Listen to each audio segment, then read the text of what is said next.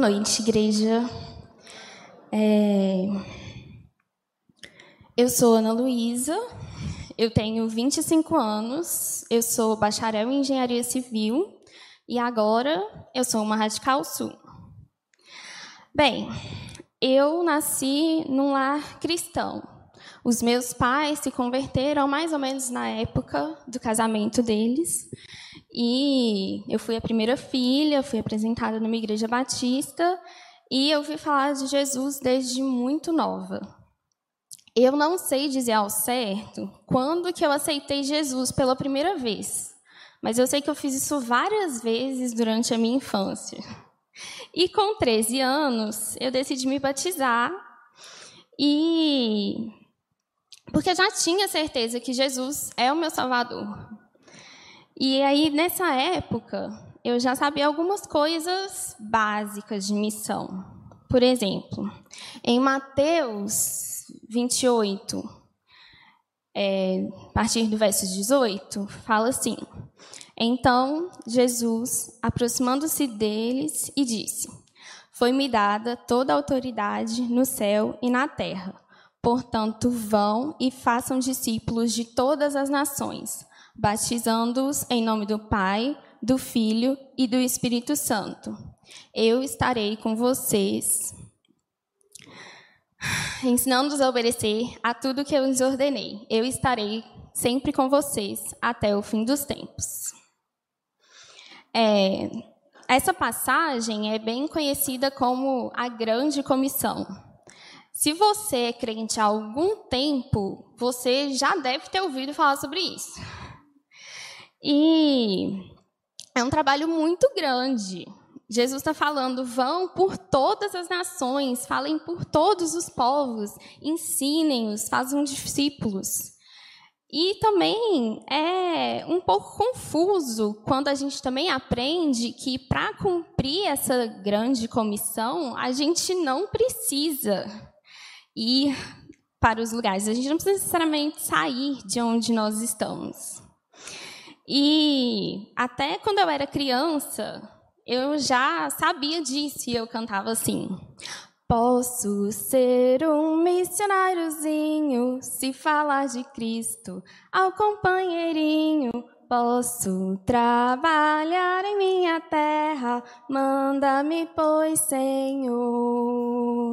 Não preciso atravessar os mares para dar aos outros novas salutares. Posso fornecer sustento aos outros que meu Senhor mandou. Hei de orar e trabalhar fielmente, caso Deus me chame, seguirei contente para os campos que vão branquejando, dispõe de mim, Senhor. E eu já cantava isso criança, né? E algumas coisas já estavam claras, que a gente não precisa sair de onde a gente está, né? E eu descobri que não necessariamente todo mundo precisa ir. É, sempre aqui na igreja, né, de tempos em tempos, nós recebemos missionários de vários lugares, de vários lugares do Brasil, até mesmo do mundo. E é sempre é, bom para a igreja e renova as nossas esperanças e a nossa fé, saber o que, que eles estão fazendo lá no campo. E em mim, esse momento sempre teve um desejo assim de queimava no meu coração, me leva junto. Deixa eu ir com você. Toda vez que precisava, de gente, eu pensava, eu, por favor, me escolhe. E no início da adolescência, mais ou menos na mesma época que eu me batizei, eu comecei a falar com os meus pais que eu queria estudar música. Eles se lembram muito bem disso. E meus pais disseram que não, que eu não ia estudar música. Mas eu ainda assim queria isso. É, em... Para tentar ir fazer música depois, eu pensei, fazer um curso técnico, que aí eu sou técnica, né? Eu tenho uma profissão, aí eu posso fazer música depois. Aí eu entrei no Cefet, teve uma fé, teve uma greve muito grande dos estudantes, dos estudantes não, uma greve das federais, né? A gente ficou em greve. E aí eu acabei saindo de lá, terminei o ensino médio em outro lugar. Mas quando eu terminei o ensino médio, eu tinha na minha cabeça e meio arquitetado assim um plano para o resto da minha vida, digamos assim. Eu queria muito estudar numa escola que chama Christ for the Nations. Fica lá em Dallas, nos Estados Unidos, muitos, muitos quilômetros daqui. E eu descobri tudo que precisava para ir. Eu descobri quanto que custava o curso, a moradia, descobri tudo. Eu fiz a listagem dos documentos que eu precisava, eu tirei passaporte, que precisava de passaporte. Eu fiz tudo o que precisava para ir. Mas só tinha um problema no meu plano. Não era vontade de Deus. Meus pais disseram não e Deus também falou não, não é isso. E apesar de eu ter os planos de ir para fora, terminar, né, fazer, fazer, não fazer faculdade, fazer outra coisa, eu ainda assim fiz o Enem, vestibulares e passei para engenharia civil. Fui. Fui para Viçosa e eu fiquei morando em Viçosa cinco anos e meio. E na minha cabeça isso significava só uma coisa. Eu não precisava ser missionária mais. Assim, eu podia ser uma crente que está na igreja, que participa do louvor e tem, né, faz algumas atividades na igreja, mas era isso. Pronto, resolvido. Mas, para minha surpresa, quando eu cheguei em Viçosa, na igreja que eu comecei aí, tinha acabado de chegar um missionário. Ele tinha passado os últimos anos no Timor-Leste, ele estava fazendo uma pausa na igreja lá. E, e aí eu conheci um missionário. Eu conheci um missionário né, como meu líder, como pessoa mesmo, e foi desconstruindo um monte de coisa que tinha na minha cabeça do que significava ser um missionário. Isso também me possibilitou ter contato com questões, né, com é, assuntos relacionados à missão transcultural durante o período da minha faculdade. Tanto que, quando eu fui nos três primeiros vocares, que é um movimento da Associação Brasileira de Missões Transculturais. Na verdade, eu acho que eu falei errado. Mas é uma junção de várias agências do Brasil que, que se junta para fazer esse movimento, que tem um congresso. E nos três primeiros eu fui. E o primeiro, eu tive a oportunidade de descobrir que ele ia acontecer pouco depois que eles tinham decidido que ia acontecer eu corri atrás para ir. E nesses momentos foi, esses momentos foram muito especiais para eu chegar onde eu estou aqui hoje.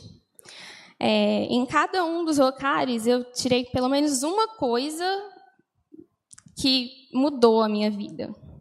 O primeiro é que o que eu faço de segunda a sexta, não importa o que seja, importa para Deus fazer, ter uma vida normal e seguir com a minha vida como engenheira não ia fazer com que eu não servisse a Deus. Importava para ele eu ser uma boa engenheira e ser fazer com excelência o que eu quer que eu faça importa para Deus. A segunda coisa que eu aprendi foi esqueça planos. Deus não mostra o plano completo. Ele não vai me dar uma lista do que vai acontecer para os próximos dez anos ele só mostra o próximo passo. E para quem estava com a vida toda planejada alguns anos antes, essa foi um pouco difícil assim de, de entender e aceitar. E a terceira coisa que Deus me falou no último vocário que eu fui foi que sim, Algumas pessoas são especificamente chamadas para ir para um campo missionário, fora da sua cidade, fora do seu estado, fora da sua cultura. Para falar do amor de Deus para quem nunca ouviu falar. E mais do que isso, Deus estava me chamando para ir falar do amor dele em outra cultura. Essa última parte foi no apelo do vocário, assim, em que eles convidam as pessoas que têm, que sentem que tem esse chamado transcultural para ir lá na frente. E eu percebi isso quando a missionária que trabalhava em meio a muçulmanos estava falando e meu coração estava queimando. E eu queria ir. E eu falava com Deus assim: Deus, eu quero ir, mas seria tão mais fácil se eu não quisesse. Não, esse desejo não vem de mim, assim, não faz sentido eu querer ir para um lugar desse. Que a pessoa não pode nem se identificar, porque se ela se identificar, ela corre o risco de ser perseguida onde ela está. Mas era o que estava no meu coração. E no final, quando eu cheguei, quando eu estava voltando desse último congresso, conversando com os meus, né, meus companheiros que estavam ali comigo no congresso, eu descobri que, assim, 90%, não vou falar 90%, mas a grande maioria das pessoas, quando um missionário vem na frente e fala que precisa de gente, ninguém quer ir. As pessoas não querem ir. Entendeu? Se você está aí me ouvindo falar, daqui a pouco eu vou falar um pouco mais para onde eu estou indo. Se você sentir no seu coração que você quer ir junto, Pode ser porque Deus te quer junto. E a minha intenção era terminar a faculdade no final de, no mês de 2019. E no início de 2019 eu conversei com o pastor Cioli. É, já tinha ido em alguns acampatos e aí eu conversei com ele sobre ter um chamado missionário e fazer planos ou é, de certa forma, fazer planos para o futuro. e aí, foi nessa primeira conversa que eu ouvi falar sobre o projeto Radical Brasil. E aí ele me falou inicialmente a respeito de ir para a Amazônia.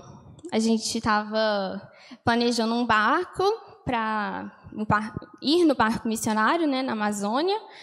E aí ele falou sobre isso. Eu cheguei em casa, dei uma olhada como é que funcionava né? Vi que tinha outros. O da Amazônia especificamente dura dois anos. Os outros, a maioria dura um ano, mais o treinamento. Dei uma olhada, mas ficou ali no fundo da minha cabeça. 2019 foi um ano terrível para mim. Eu sobrevivi a ele, eu passei por ele, mas eu tive uma crise de depressão e foi muito difícil. Eu voltei para casa e eu fiz né, tratamento e tal, fiquei melhor. E em 2020. É. E aí em 2020 eu. Eu consegui terminar a faculdade. A pandemia foi peculiar. É, enquanto a maioria das pessoas, né, quando o mundo inteiro estava falando a respeito de Covid e ficando em isolamento, eu estava ficando bem, eu estava voltando a ser eu. E quando eu estava terminando meu TCC, isso foi lá para setembro, pastor? Mais ou menos. Agosto, setembro. Eu voltei a conversar com o pastor sobre os planos, sobre planos para o futuro. E eu cheguei aqui um dia de tarde para tocar no piano. O pastor apareceu e eu falei com ele assim: Eu vou. Eu vou para a Amazônia. E como é que do nada eu ia para a Amazônia, mas agora não é para a Amazônia que eu vou, estou indo para o sul, né? E eu passei por uma crise depressiva e isso requer alguns cuidados, um acompanhamento médico específico. E o campo da Amazônia tem uma dificuldade logística muito grande, porque o campo final que a gente vai, para ficar mais de um ano, pode ficar a um dia de barco, mas pode ficar a 30 dias de barco. E a gente não, não necessariamente melhor, provavelmente a gente não vai ter acesso a nada se a gente estiver lá. Então, carinhosamente, com cuidado de Deus, os, os missionários líderes lá falaram comigo assim: nós queríamos muito poder te aceitar, mas a gente não pode te falar que a gente vai te trazer para cá. Então, escolhe outro radical, algum que fique numa cidade, que você vai ficar numa cidade que vai ter médico, e aí depois você volta e pensa vir para cá, mas escolhe outro. A gente não vai poder te aceitar. E eu fiquei assustadoramente tranquila ouvindo isso. Eu ouvi isso no meio de uma viagem com minha família e passou. Eu fiquei calma, mandei mensagem para o pastor José Augusto, para o pastor Cioli, e os dois me mandaram assim: ah, se inscreve para o Sul. E aí, assim eu fiz. Me inscrevi para o Sul. É, eu vou viajar dia 1 de julho, eu chego lá, Deus quiser. Se a companhia aérea não continuar adiando meu voo. e, e a divisa do, do projeto radical é a passagem que o pastor Cioli leu agora no mais no início. E eu vou ler com vocês os três primeiros versículos dessa parte. Depois disso, o Senhor designou outros setenta e dois e os enviou de dois a dois adiante dele a todas as cidades e lugares para onde ele estava prestes a ir. E lhes disse: A colheita é grande, mas os trabalhadores são poucos. Portanto, peçam ao Senhor da colheita que mande trabalhadores para a sua colheita. Vão, eu estou os enviando como cordeiros entre lobos. E certamente o vale que está ficando branco, né, a colheita que precisa ser colhida, representa o que está no sul do Brasil. É, eu vou é, apresentar para vocês, para os irmãos agora, o, alguns dados sobre essa região do país. É, a gente passou na semana passada por esses dados com o pastor que é o líder, que vai ser o nosso líder quando a gente chegar lá. E toda a região sul são 1.191 municípios. Desses municípios, apenas 377 têm algum tipo de presença batista, ou uma congregação ou uma igreja. Sendo que temos 814 é, lugares sem nenhum tipo de presença batista. E no total de igrejas e congregações são 816. Então, mesmo nesses 377 municípios onde tem presença batista, a gente não tem muitos pontos, né? não são muitos lugares abertos. Pode passar. Então, nós vamos ver algumas coisas sobre o Rio Grande do Sul. A população estimada é de aproximadamente 11 milhões de habitantes. E, sendo otimista, nós temos uns 18 mil batistas nesse estado, o que dá menos de 1% dos habitantes. No total das 497 municípios, é, só 119 têm presença batista. A, o que é, isso. Aproximadamente 3 milhões de pessoas estão em um município que não tem a presença batista. E o número total de igrejas e congregações no Rio Grande do Sul é de 251, aproximadamente. Então, se a gente for pensar no contexto de Brasil, o que isso realmente significa? Isso quer dizer que tem uma igreja batista para cada 6 mil pessoas no Espírito Santo. Para o Rio de Janeiro, para cada mil pessoas, tem uma igreja batista. Você pensar que cada igreja vai ter mil membros, né? É uma igreja bem grande, mas tem as outras denominações e tal, né? Você não precisa necessariamente ter mil pessoas na igreja. Mas no Rio Grande do Sul, para cada mil, para cada igreja lá, são 47 mil pessoas. Então, se a gente fosse colocar a população toda dentro das igrejas, a gente teria que ter 47 mil membros em cada igreja. Né? A gente não, não tem como, é inviável ter 47 mil membros em todas as igrejas. É, e o Rio Grande do Sul é um lugar que concentra o maior de que concentra o maior número de cidades de índice zero em evangélicos. Isso quer dizer que em nove cidades do estado não tem nenhum tipo de representação evangélica. Esse aí é um mapa do Rio Grande do Sul. É, esse mapa significa todos os que são é, pintados de alguma das cores é porque tem alguma igreja batista. As que estão verde é que tem uma igreja batista para menos de 10 mil pessoas. As amarelas é que está entre 10 e 20 mil pessoas. E as vermelhas é que tem menos do que uma igreja batista para cada 20 mil pessoas. E todas as cidades brancas não tem nenhuma igreja batista. E se vocês observarem, o norte do estado, a parte mais em cima, tem muitas, muitas, muitas cidadezinhas e várias delas estão brancas, inclusive que são vizinhas de cidades que têm estão verdinhas ali.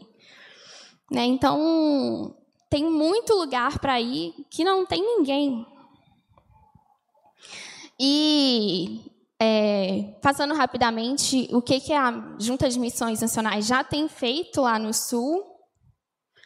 É, esse aí é o estado do Paraná. Os que estão coloridos é que tem algum missionário por lá. Pode passar. Essa aí é Santa Catarina, que também tem vários estados que, né, em, em várias cidades tem também presença dos missionários. E esse aí é o Rio Grande do Sul, que a gente também pode observar que tem ações dos missionários em vários municípios coloridinhos. É, e se a população não é evangélica, é, se a religiosidade que predomina ali não é essa, então o que, que é? Porque as pessoas, em geral, têm algum tipo de religião. E o Rio Grande do Sul concentra o maior contingente de pessoas espíritas do Brasil. E é como se fosse um centro de formação. É um lugar em que eles treinam as pessoas para implantar o espiritismo de né, diferentes linhas para outros países, outros estados ou até mesmo outros países. É, entre as 20 cidades brasileiras com os maiores índices de seguidores da Umbanda e do Candomblé, que são né, religiões de matriz africana, 16 delas estão no Rio Grande do Sul. Então, é, em geral, a gente pensa em religiões de matrizes africanas com o Nordeste, né, Bahia e tal, que é bem famosa por isso, mas as quatro primeiras delas estão no Rio Grande do Sul. Então, o top 4 dessa lista está lá no Rio Grande do Sul e 16 das 20 também estão lá. E é, relacionado a isso, é, em 2004 foi aprovado um decreto que protege os animais mas que exclui dessa proteção aos animais os animais que forem comprovadamente é, oferta, oferenda de religiões de matrizes africanas. Tem até a foto do, do decreto. Né? Então, no estado do Rio Grande do Sul, é, pode-se basicamente matar qualquer animal como oferenda se você comprovar que é uma oferenda para alguma dessas religiões de matriz africana. E também o Rio Grande do Sul tem um grande índice de suicídio e tentativa de suicídio. É, a cada 50 minutos, uma pessoa tenta se suicidar no estado. Isso é muito, muito triste. É, os, os índices de adolescentes, jovens adolescentes que bebem, né, é o maior de, todos os, de todas as regiões do Brasil, até porque pela cultura do, do estado né, e da região de produzir vinho, é muito comum as crianças serem introduzidas ao, ao álcool muito cedo. É, aí é também a concentração de população cigana na. Não, cigarro. É, calma. É, os índices de cigarro né, na, na população, é, também jovem. Isso. É, todas, todas as pesquisas são com, com adolescentes do final do ensino fundamental. É, também 9% dos, desses, dessas mesmas pessoas já utilizaram algum tipo de droga ilícita. Se você pensar que essas pessoas que estão respondendo essa pesquisa têm, em média, 13, 14 anos, é muita gente. E 46% das pessoas que tinham alguma vez tomado, consumido droga ilícita tinha feito isso nos últimos 30 dias. Ou seja, elas não apenas tinham experimentado isso pela primeira vez, né, em algum momento, mas elas também faziam isso, faziam uso disso, né, de alguma outra forma. É... Isso. E também tem um monte de... tem um monte. É... Eu estou muito nervosa, vocês não imaginam. É... Isso aqui é um número de incidência de AIDS para cada 100 mil habitantes, que também é mais alto do que vários estados, inclusive Roraima, que é um estado que está bem isolado lá no norte e é um índice grande. Tem mais algum aí? Acabou? Bem, e é isso. É mais alguma coisa.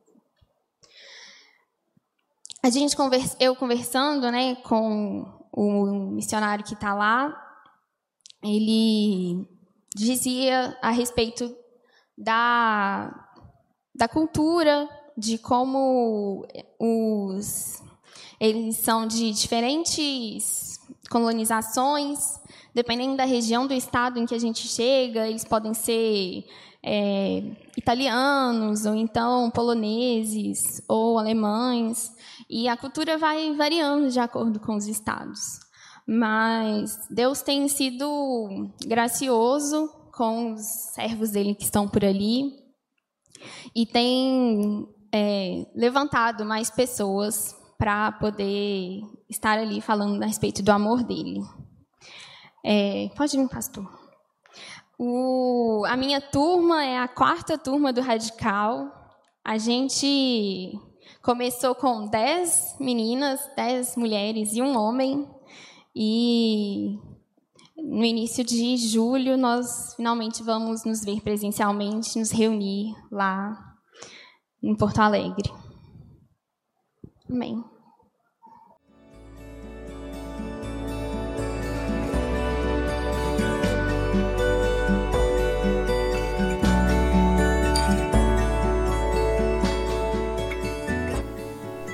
A Igreja Batista do Bom Retiro tem plena convicção de que a palavra de Deus é poder para salvar e transformar vidas. Nosso desejo é que essa mensagem tenha alcançado seu coração. Para saber mais sobre quem somos e em quem acreditamos, acesse ibbrpatinga.com.br.